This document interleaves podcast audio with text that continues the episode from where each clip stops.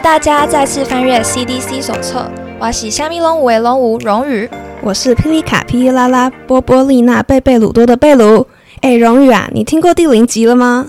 有啊，我是掐着周三下午五点准时收听的。掐着那么忠实啊？那要不要跟观众介绍一下我们上一集在做什么啊？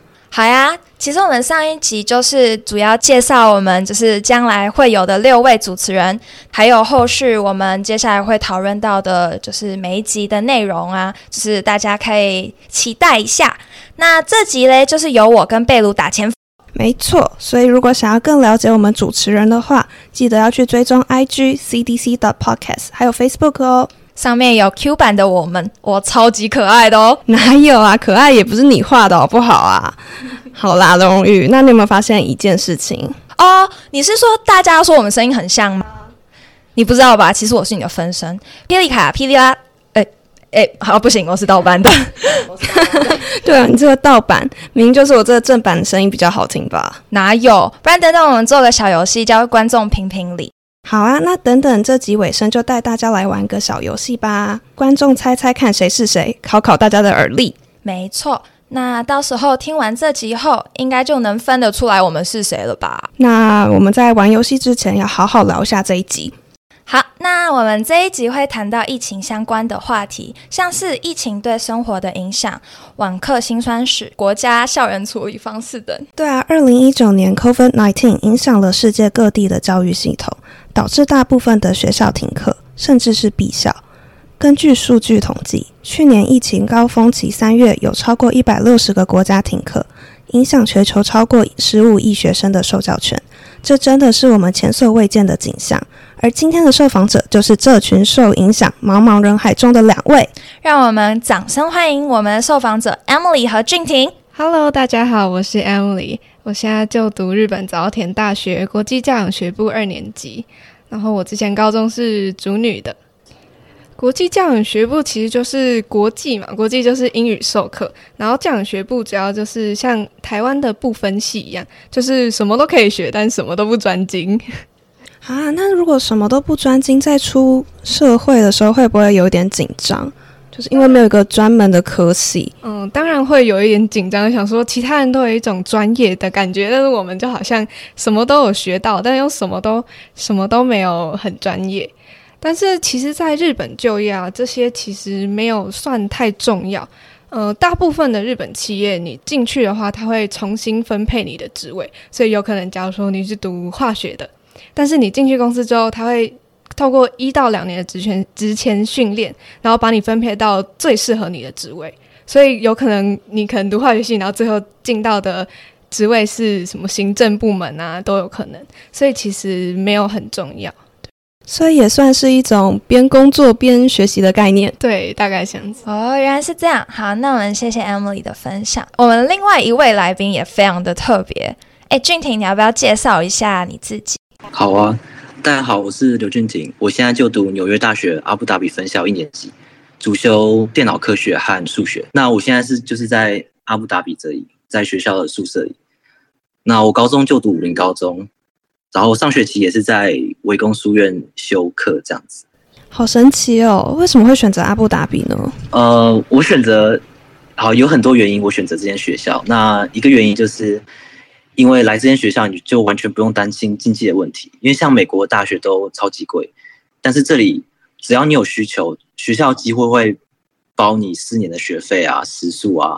或是各种课外活动，甚至还有零用钱，甚至像奖学金的概念？对对对，他不会给你增钱，但是就是你不用付钱这样子。哦，这样其实也很不错。对啊，那另外一个原因就是，呃，像美国大部分的学生还是土生土长美国人嘛，但是我们学校就是学生来自世界各地。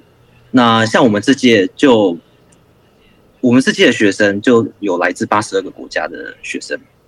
那这样的环境下，就是没有一个主流的文化。那我们因为平常我们所生活的世界，就是可能以美美国啊、欧美的文化为中心，或甚至是中国台湾的文化为中心。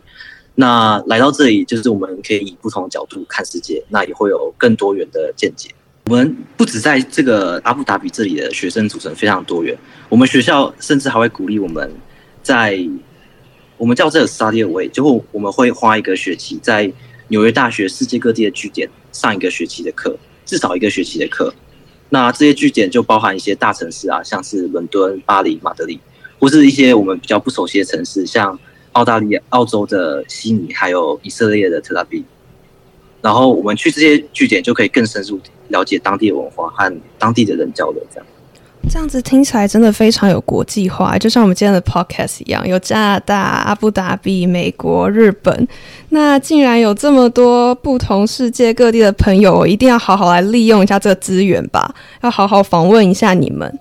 那我首先想问就是，嗯，Emily，那你在疫情爆发的时候，有对你有什么特别的影响吗？哦，一开始疫情爆发的时候，我。真的是蛮彷徨的，那时候就因为学校就是线上课程嘛，然后那时候也在想说，都难得出国念书了，那我要不要就是就是直接休学啊？因为因为现在线上课就感觉浪费掉一年。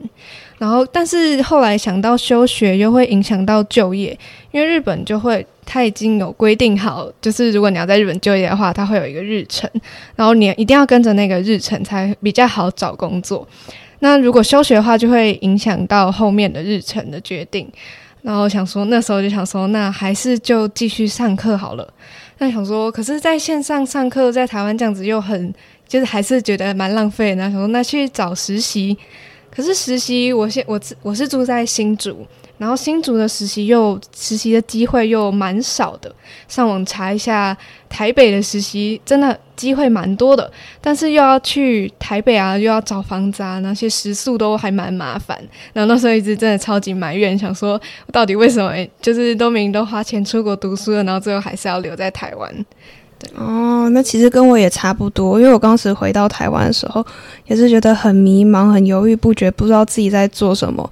然后也想说，哎，我都出国那么久了，那我未来会不会就停在这里，就完完全往前不了？但是后来也是想说，哦，那就报报看台湾的大学，然后再围攻书院。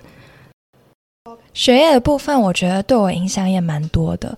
就我很多化学的实验课，我都通通不能上了。嗯。那生活方面呢？就哇，那个疫情啊，它对我生活影响大概就是，我觉得最大的改变就是不能戴隐形眼镜了吧？为什么不能戴隐形眼镜？我都每天戴隐形眼镜哎。哎，你这就是嗯，爱睡唔敢命，台语那么烂还硬要讲，还敢呛我？就是那句话啦，好啦，就是隐形眼镜，就你隐形眼镜会直接接触到眼睛啊，然后当时的情况就真的这样。你这样真的超级危险，你知道吗？哈，真的吗？我都没有发现。可是说到爱美，还有好不好？戴口罩的时候化妆都会花掉，这也是一种浪费。你看，要浪费钱，浪费化妆品，浪费资源，浪费口罩。哎呀，我们这些美魔女的烦恼最多了。哎，那身为唯一在场的那个男生，你有什么想法吗？呃，我是真的没有这些烦恼啦。但是我比较觉得，呃。跟平常不一样，就是学校本来有提供很多机会，但是或是活动，但现在因为疫情，就是很多都不举办，像是一些球赛啊，或是我们上课的时候会有校外教学啊，或甚至是我们就是中间有一个 spring break 或是 fall break，那个之前学长姐就会他们有自助旅行这样子，那我们现在就是什么都不能做。那有时候看台湾同在上台湾大学的同学，他们就是。各种社团啊、球队啊，那种他们都可以去参加，那我就会蛮羡慕的。所以有时候甚至会怀疑，为什么为什么要出国这样子？因为感觉生活体验差很多。这样子听起来好像大家也都蛮迷茫的，但是。虽然说疫情让大家的 A 计划变成 B 计划、C 计划或者 even D 计划，但也因为疫情的缘故，所以我们大家能聚在这里做 podcast 嘛。然后虽然不能出国，但在台湾也很好啊。像我回来台湾上线上课，就发现，嗯，其实，在台湾好像也不是不行，可以陪父母。所以我是三月底第一波就回来了。三月底，哦，那也刚好一年了，时间过好快哦。我记得 Emily 比较复杂，对不对？你是什么时候？哦，我是因为去年我们二月的时候学校放春假，然后就先回来台湾放假，然后结果谁知道那时候疫情就爆发，我四月要开学的时候就回不去了，好惨、啊，超级惨。然后后来开学又还延期，然后就是就是一直拖，一直拖，拖到最后想说还是就干脆在台湾还比较安全。但因为后来年底的时候，因为签证的问题，因为我是二月回台湾的嘛，然后日本政府规定，如果我们拿学生签的话，一定一年内要再回去日本一趟，所以我就决定在十二月的时候回去日本一趟。十二月，所以你是在疫情最高峰的时候又回去了？对，那时候对冬天的时候，东京每天的人数都一直在往上飙的时候，想说为什么要选择在这个时候回去？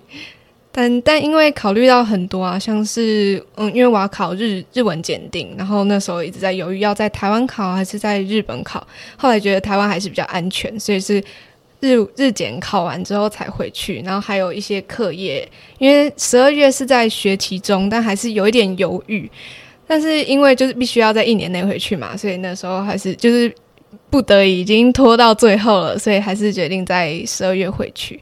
然后还有考虑到回来之后，因为还有过年，然后那时候还在还在那边掐指一算，想说如果我要在除夕夜出来的话，那我要在一月底的时候几号之前一定要回来台湾啊那些。那你们这样其实算蛮早的，就是我是等到学，我是八月份，因为我是等到我的学校就是确定我明年就是我的新学期，就是我们开学是八九月份嘛，新学期的课变成网课以后，我才说好，那我买机票回台湾。那就我们刚刚了解，俊廷，你是不是现在人就是在阿布达比上课啊？啊，你好像，哎，你这样算是反道而行，哎，就是大家都回台湾，就只有你一个人出国，你怎么会想说要这样选择呢？对，因为上学期就是线上嘛，那学校也就叫在叫大家就是待在自己国家上课。那这学期学校就是开放可以回学校上课这样子，但是我们就算回学校。就是全部课程都还是线上，那很多人就是像我跟我朋友讲，就是他们都会觉得干那干嘛还要回去？然后我爸妈也觉得那可不可以不要回去这样子？可是因为上学期在台湾自己在家上线上那个体验真的是蛮差，就是上完课就下线，就然后就是没什么动力啊。那我就觉得说来这边，你就算还是线上上课，可是你下课之后可以跟同学讨论功课啊，或是。跟同学一起吃饭啊、聊天啊，然后或是甚至假日可以出去这样子，那我觉得还是比在台湾自己在家上线上好很多。那你们这样都可以出去玩呢？就是跟朋友在一起，这样听起来阿布达比也很安全呢。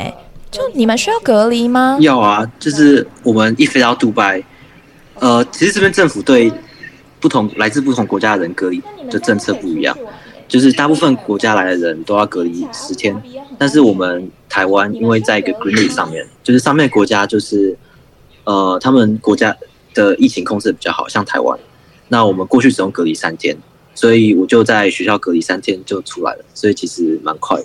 但其他大部分人都要在一个政府指定的饭店隔离十天这样子。那我到学校的时候就是自己住一个单人房，就是现在政府规定就是。呃，学校宿舍一个房间只能有一个人，那我就这样住单人房嘛。那我一到的时候就是什么房间什么都没有，有啦有床单什么的，可是就没有水啊。学校那个饮水机也都关起来，因为疫情关起来。一到学校我那怎么办？你该不会隔离的时候都没有喝水吧？就直接到房间，我根本就不知道哪里买水，然后我也不知道怎么买。那我就跟我室友，呃，不是室友啊，就是呃住我对面的。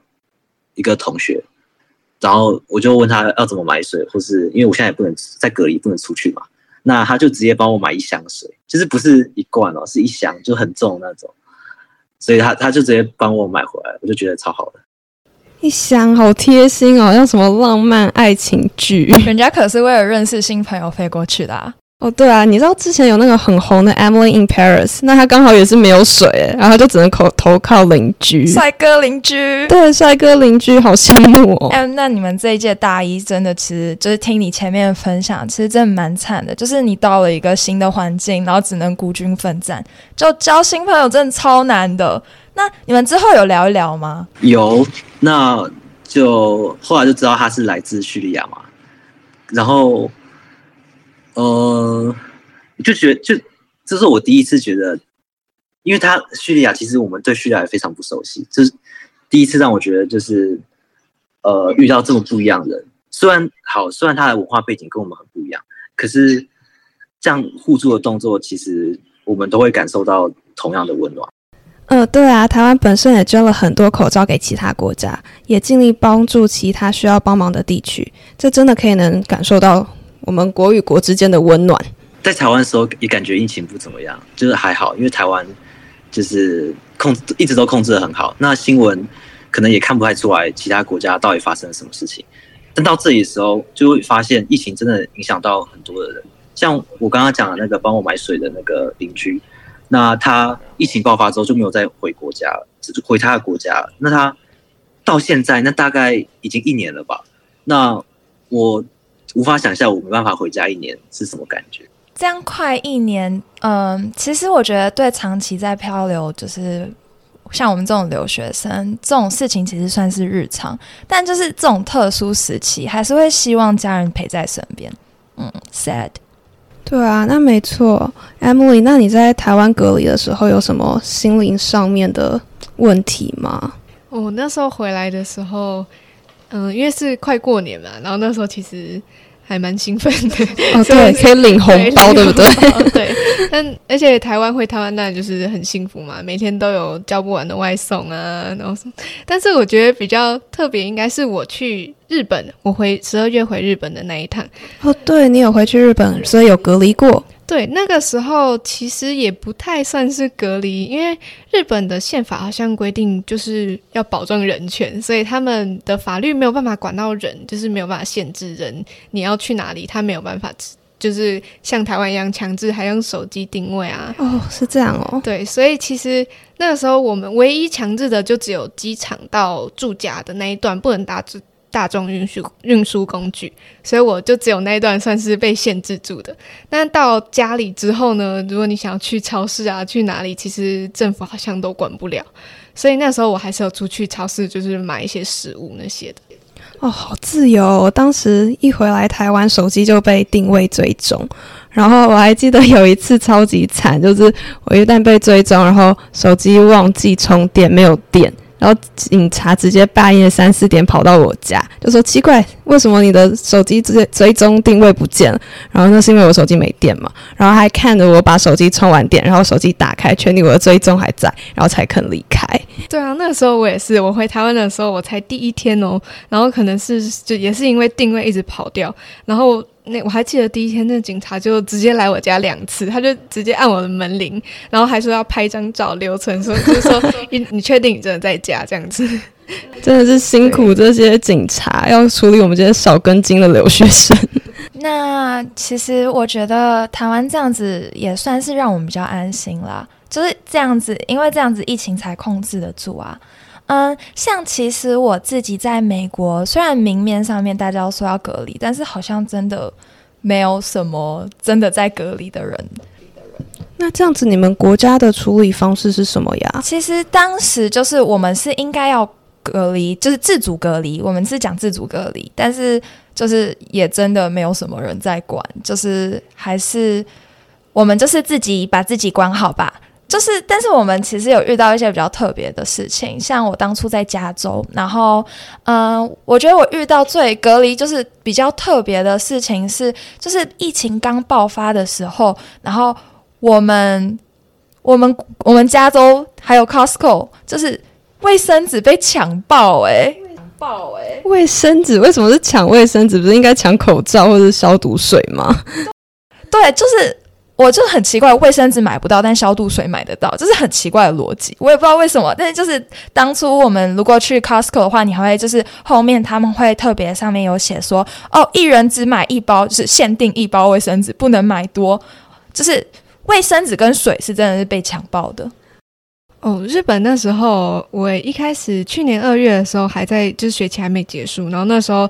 疫情还才刚开始爆发之前，然后那个时候因为还有观光客嘛，所以那时候日本的口罩都是中国人在抢，然后我们就我们就想说，那我们也买个几盒回去安心一下，然后我们就就拿着两盒口罩走在路上，然后就被路人用台湾口音的日文问说：“你们这个口罩在哪里买的？”然后那时候我们就直接听出来他是台湾人嘛，然后我们就就直接回答说：“就是在哪时代啊，什么哪里买的？”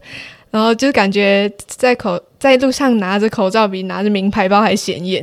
呃，我是有去查过，就是日本的海绵口罩还有一般医疗口罩的阻挡飞沫的呃。的效率真的是差蛮多，但像日本人就他们可能有些人就比较不在意说我自己戴的口罩是不是医疗口罩，他们可能会就只戴抗花粉啊，或是他们戴起来舒服的，像那种海绵口罩。所以我觉得有可能，然后也也是因为这个原因，就是让日本的人感染人数一直降不下来吧。那俊廷，像台湾和阿布达比你都有待过，然后在台湾的时候我们都可以随便出去玩。那阿布达比，你们假日的时候出去玩要怎么办呢？其实我过来才发现，这边的那个的的对防疫的措施，其实好像比台湾还更多。像那个我刚刚说，杜拜和阿布达比中间有个边境嘛，那你过边境就是一定要出示你的 PCR 检测。哦，那个 PCR 检 PCR 就是一种检测病毒的方法。那你过边境就一定要出示那个证明。然后像我们。像我刚刚说，就我们假日还是会出去嘛。那我们出去主要方式就是计程车或公车。那他现在这边规定就是计程车，就一般的那种计程车，呃，本来可以坐四个人吧。那现在我们就只能坐两个人。那甚至我记得二三月的时候，那时候疫情最严重的时候，他甚至把他压到只能坐个一个人。对，然后那计程车因为只能两个人嘛，所以有时候很贵。那我们有时候就坐公车，他公车他减少就是坐的人的方法就是那个椅子不是有两个一排嘛，他会把一个一排的椅子套上红色的套子，然后它上面就会写，如果你坐在上面，他就罚三千 AED，三千 AED 就是大概是两万四台币这样子。那像你们规定那么多，疫情会比较好吗？哦，跟台湾相比，其实还是没有到这么好。像我们现在一天还是两千多个呃案例，我们人口应该是比台湾还少，可是台湾是个位数，我们是两千，所以这差距还是蛮大。就是现在政府就是普筛嘛，就是大家像我们每周都要检测，那其他人只要是公民检测，几乎都是免费的。那甚至现在也有疫苗出来了，这就是你只要有 Emirates ID，就是。像身份证那样的东西，就是每个人都可以打，就是没有没有老人优先这种，然后也很便宜，或是甚至是免费，其实我不太确定。对，那现在也有慢慢在下降了。嗯，那你们这样其实我觉得处理方法还蛮好的。哎，你们还记得你们当初就是事情就是疫情刚爆发的时候啊，学校是有什么样的特殊处理方式吗？就我自己是 U C Irvine 的嘛，然后我们的学校当初是有寄邮件给我们，然后跟我们讲说，其实就是他们有跟就是就是国家确就是国家卫生组织确认过了，就是戴口罩是没有必。嗯就是没有没有这个必要的，就是我们不需要戴口罩，因为就是，但是你可以戴口罩，如果你觉得戴口罩让你安心。但是他们说，就是不是必要的东西，就是不需要特别去做这件事情。所以其实校园刚开始就是。我们会每天都会收到很多更新，就说哦，我们学校会就是今天有没有人就是确诊啊，或什么的。然后我学校其实我觉得处理的还蛮及时的，就是一有好像在我们学校有确诊案例之前，我们就已经就是开始有一点算办网课了。哦，这样你们学校的手脚很快诶。对我们学校其实算是非常快的，然后我觉得也控制的还。还不错吧，就是跟其他一些我从我朋友、其他美国朋友那里听起来，就是他们学校是完全就是说，哦，你不要戴口罩，如果你戴口罩的话，就是你不要进我的班，这样就是。观念问题吧，我觉得。我们那时候疫情刚开始的时候，其实是我们刚好在放春假，所以其实没有影响到学期中间。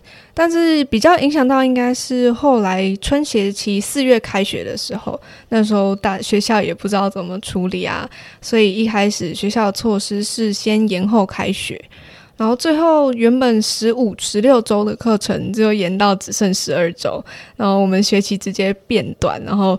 嗯，但是进度也没有变少。嗯，这样子压力会不会很大？就是要在短短时间内学一样的东西。对，真的，我觉得影响最多应该是我们的日文课，因为我们日文课就是很多是日文老师，他们通常都大概四五十岁的老师，然后他们也不太会用电脑，然后一开始我们就真的就是光设备问题就处理很久，然后学期又变短，然后大家学习进度就还蛮难跟上的。哦，那在你们还有其他的处理方式吗？学校的处理方式除了课业以外的话，嗯，学我们学校就有禁止社团活动，然后还有禁止群聚啊，然后像我们的宿舍有门禁，就原本是完全没有门禁的，但是后来就规定十二点到六点是就是禁止人员进出。啊，你们这个都还好，我跟你说，我之前在加拿大高中 Baldwell 的时候，那些学校还没有疫情的时候就已经有门禁了，就是好像。十点你一定要回到宿舍，然后每个老师都会来 check。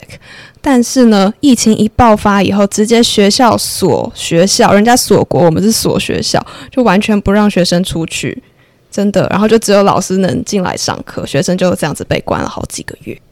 然后我大学的时候则是不就不太一样，我是很开心跟朋友在外面吃饭，然后吃一吃，突然收到学校 email 说明天停课。然后他说：“哎，为什么停课？”然后后来才发现，因为他们想要好好处理疫情这件事情，就一停就停了好几天。然后后来就变成线上上课。然后一旦变成线上上课，线上上课以后，我就回台湾了。那这样子的话，我比较好奇阿布达比的处理方式，诶，因为感觉会很不太一样。哦，说到门禁，加州那时候好像也有报，就是说我们会 iPhone 收到就是消息说我们有宵禁，哎，就是晚上六点以后还是九点以后，就是不要再出门了。嗯，就像我前面讲过，我前面讲过那些政策是整个国家的政策，但我们学校政策就是措施甚至更严格，就是像我们呃跟朋友聚会一次只能最多四个人，你如果太多人聚在一起，就警卫就会叫你赶快散开。哦，就我们吃，我们聚会只能四个人嘛，吃饭也只能四个人。那吃饭你用那边的桌子，你都要等它消毒完。它桌上会放一个牌子，你要等它放消毒完的牌子之后，你才能坐那里。然后像我们进入像食堂啊，或是各种建筑，我们都要出示我每周的那个 PCR 的检测，就我们每周要做检测嘛。然后我们会上传到一个 app，那我们。呃，进入每每栋建筑物都要出示那个东西。呃，然后甚至有些建筑物，因为建筑物本来有很多出入口嘛，它现在就是把它控制成只有一个出入口，只有一个入口。那你进去那个单一的入口，你就要出示检测，然后地上一直都会有箭头指指向，就是都是单向道了，地上有箭头，然后你就照那箭头才能走到出口，这样子。那像我其实，在台湾现在有参加热舞社啊，然后就是有学跳舞。那假设如果我想要练，就是我想要练舞，然后想要租一个练舞间，或者就是或者甚至就是健身去 gym 的空间啊，那种弄弄那种东西会麻烦。对，这个真的超麻烦，就是我每每一项运动设施都要事先在网络上预定。那因为呃，就是。就算就算那个空间的大小就是都都没有改变嘛，但是他都把那个可以一次可以使用人数减一半，那所以现在那个人数限制就非常的严格，那所以就就会导致有些设施很难借，像健身房就超难借的，那甚至有人就上学期，甚至有人就是做出一个城市可以定时，就他每天早上开始开放预定嘛，那个城市就是可以呃早上七点。自动帮你预定你想要的时间，对，可是后来好像被被学校挡住了。哎，那你这样其实算很好哎，像因为我们疫情爆发以后，我的学校我们的 gym 是直接封掉，就是都不让去了。哦，可是你们刚才讲的都是一些 gym 啊，然后室内的东西，那室外呢，应该就没有这种限制了吧？呃，我们有一个室外操场，可是对那个也是要预约。他会把操场，是操场只有一个入口，你一定要经过那入口，然后出示你预约的时间，然后你才能过去。然后像操场有草皮嘛，那你可以在那边踢足球，但他现在就是不想让大家一起踢足球，他就把草皮画成一格一格的方块，你就只能自己在里面练球这样子，所以也蛮麻烦。那刚才我们讲的都是比较偏校园处理方式、国家处理方式。我们先来聊一下跟自己最相关的网课。说到网课，大家应该超有共鸣，应该迫不及待要讲吧？对我那个时候也是，就是原本以为网课很轻松啊，那时候还在很期待，想说耶，可以不用去，可以不用去学校上课。结果最后，最后是这这，结果最后是作业多到爆。每天都被 deadline 追着跑，而且有些教授啊，还还为了要 check 我们学生有没有在认真上课，然后他们每个礼拜都叫叫我们一定要交作业。真的，就是像我个人来讲话，因为我是在美国读书，然后同时也有在清华拿课，然后就是时差的问题，就真的是很痛苦。像我有凌晨三点多、四点半的课，然后就会遇到一些。就是脑子还不清醒的时候就要上课，然后就会遇到一些蛮好笑的事情。我也是有那种三四点要考试，然后白天还要上清华的课，然后就整个身体变得很不好。像我是。刚刚说好笑的事情就是我 我上课的时候我忘记把那个视频给关掉了，然后就不小心给全班几百人然后直播我自己在睡觉的样子，然后因为凌晨四点半，然后我就是非常不想起来，然后就躺在床上滑，然后我我的朋友就疯狂私聊我说 Jacqueline Jacqueline Jacqueline，你的你的那个赶快关掉，大家都在看你睡觉，直播睡觉给大家看，超尴尬的。哎，那这样子的话，其实我们刚刚聊了很多，就是网网课的一些事情啊，就是其实也真的没有很轻松。我觉得另外一个想法，应该最常就是除了大家觉得哦，我们网课很轻松，就是另外一个想法，应该就会说，哎，那你们考试一定超简单的。对，考试遇到超多人问，就是每个人我一回台湾就说，哎，你们现在要怎么考试啊？是不是很简单？你们。可以 open book 吧？你们是不是都作弊？其实根本没那么简单。就算是 open book，也变得超级难。然后考试时间缩短，然后是题目变长。我有写过那种几百题的，哦，真的是超级累。Emily 呢？我相信你一定也很有感触。对啊，对啊，真的是。我一开始以为想说网课真的很轻松诶，还不用去学校上课。结果最后是作业多到爆，每天都被 deadline 追着跑。实体跟网课来讲的话，我觉得就是对我来讲会最大影响，就是因为我是化学专业的，那实验课很多就是就是因完全上不了了。像是我其实照道理，我现在是大四生，那大四生要毕业的话，化学专业是应该要上两节 lecture，两节 lab，然后一节 lecture 或 lab，所以其实。是有至少要两节实验课的体验，就是 upper 的课。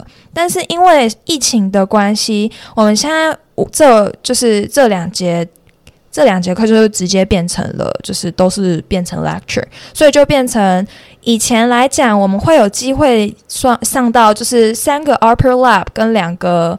Upper lecture 现在就变五个 lecture 了，就全部都是变成就是老师教你，然后我们也真的没有什么手做的经验啊，或者那些，对，所以这对我其实影响蛮大的。